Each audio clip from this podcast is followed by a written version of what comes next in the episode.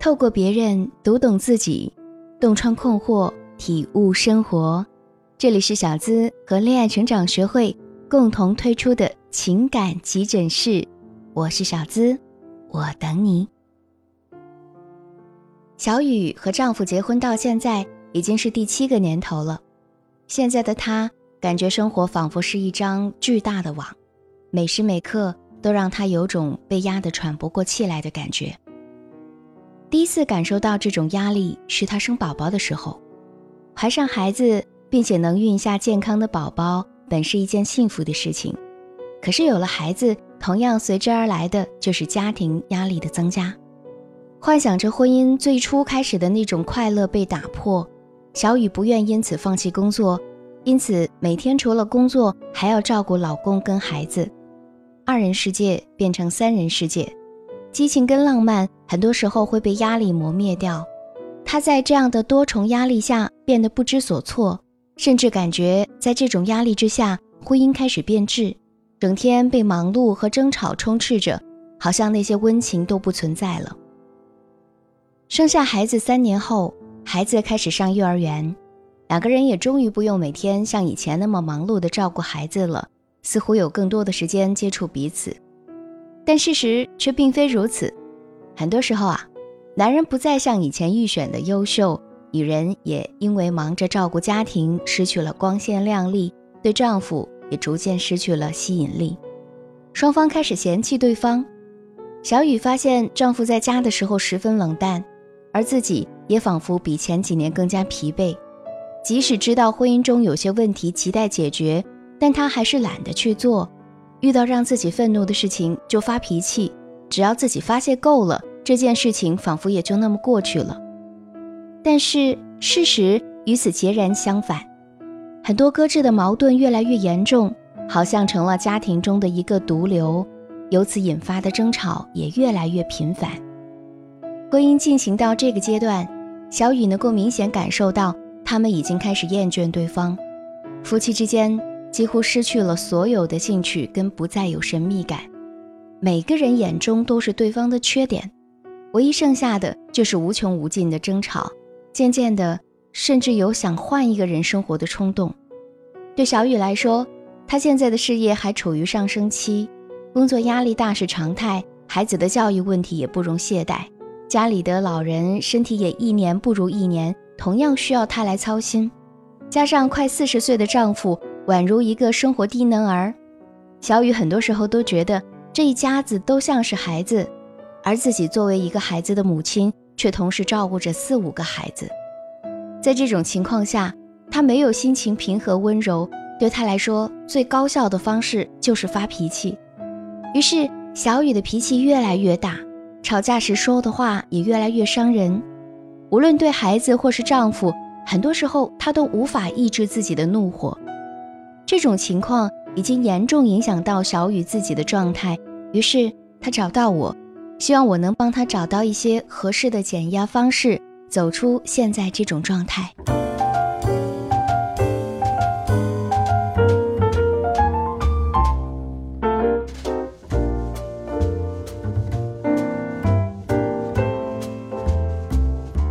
毋庸置疑，中国的新一代女性是幸运的，在这个提倡男女平等的时代，女性终于有权利和自由追求自我价值。然而，新一代的女性也是痛苦的，这种痛苦也正来源于所谓的男女平等的社会价值引导。从家庭走出来的女性，在社会上撑起半边天的同时，也脱离不了家庭责任的束缚。社会对于女性属性的期许，从单纯的相夫教子，上升到了上得了厅堂，下得了厨房，写得了代码，查得出异常，杀得了木马，翻得了围墙，开得起好车，买得起新房，斗得过小妖精，打得过流氓。有人就调侃说，中国女性最大的悲哀就是，当妈是择偶，保姆是妻子，丧偶是育儿，守寡是婚姻。听起来像个笑话，可这正是大多数女性真实的生活写照。如今，越来越多的女性认为工作与家庭同样重要，需要兼顾。不管在事业上有多大的野心，也仍不愿放弃家庭角色。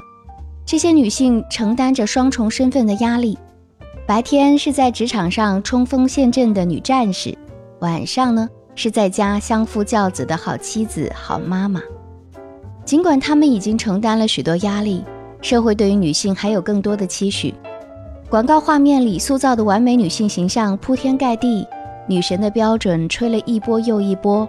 还没等追完流行，就不知不觉陷入了衰老的恐慌之中。于是，愤怒似乎成了每个女性摆脱不掉的噩梦。她们靠愤怒宣泄压力，以此获得暂时的平和，但背后却隐藏着更大的隐患。对于压力，有很多的解决方式，但将它当作愤怒随意宣泄，却是最不合适的。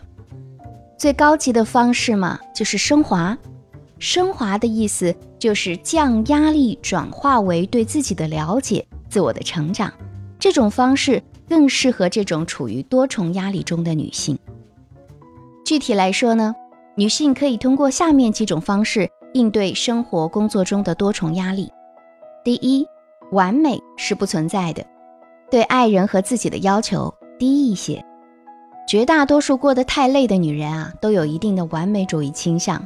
他们什么都要做到最好，希望能最好的对待别人，同时也能得到别人最好的评价。而且他们的这种倾向多半会变本加厉地体现在自己对另一半的要求上。于是，在这种倾向性心理的影响下，夫妻之间的各种争执、较量和矛盾便会应运而生。他们总会按照自己的心理需求，对老公和相关人提出更高的要求。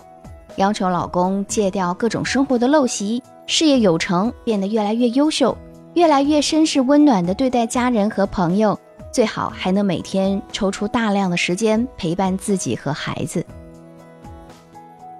但凡老公和孩子在某方面做的不到位，或者暂时不是很让他满意，他们就会想到完美的另一个极端，横加指责，从而严重破坏和影响了整个家庭的和谐气氛。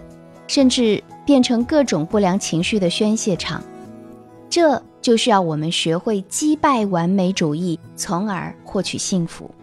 比如说，我们可以练习渐进的自我接受。担负多重压力的女性倾向于批评别人，这其实是一种防御机制，导致我们拒绝别人在自己身上无法接受的东西。而我们选择的缺点越多，我们就会越容易注意到身边的人。这些强烈的感受来自于对理想化的人和生活的理想化。要戒掉这种习惯，我们必须善待自己，喜欢自己，甚至是我们的缺陷和不完美。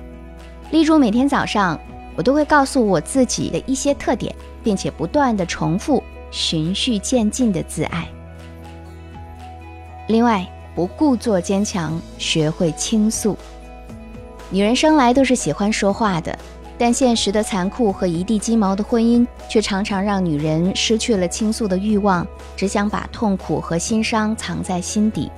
殊不知道，人的心理容量是有限的，装下了太多的抑郁和忧伤，便装不下快乐和幸福。人生的发展就会无形中失去前进的动力。所以，作为婚姻中的女人，作为婚姻中有困惑的女人，一定要学会倾诉。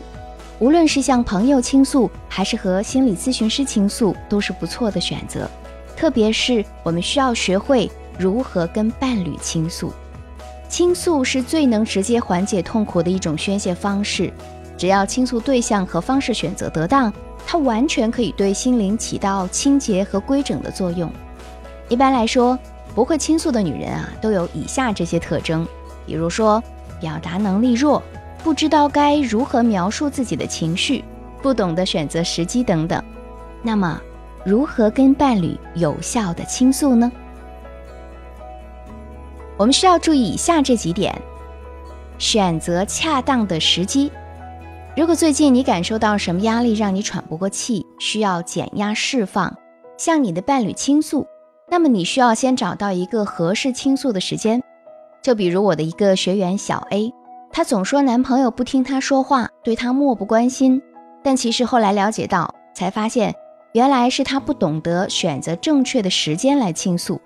每次都是男朋友正忙着工作、开会，或者是对方也有烦心事儿的时候跑来倾诉，这样不但对自己的减压没有任何帮助，反倒也给伴侣不小的压力。注意倾诉的语言，有时候我们常常会词不达意，其实并没有什么特别的意思，但说出来就让人感觉不那么舒服。比如说你怎么怎么样，可能听起来就有那么点攻击的意思了。会让你的伴侣对你产生防御的心态，偏离了你要倾诉事情的本身。可以尝试着使用“我”或者“我们”开头。比如说，你觉得和伴侣的关系越来越远，你可以说：“我觉得我们太忙了，没有以前那么亲密了。”而不是用“你怎么怎么了”这样的句式。第二，正确描述自己的压力或者情绪。我们大部分人在描述自己的情绪或者压力的时候啊，常常用“嗯，还可以，不怎么样，一般”之类的词语。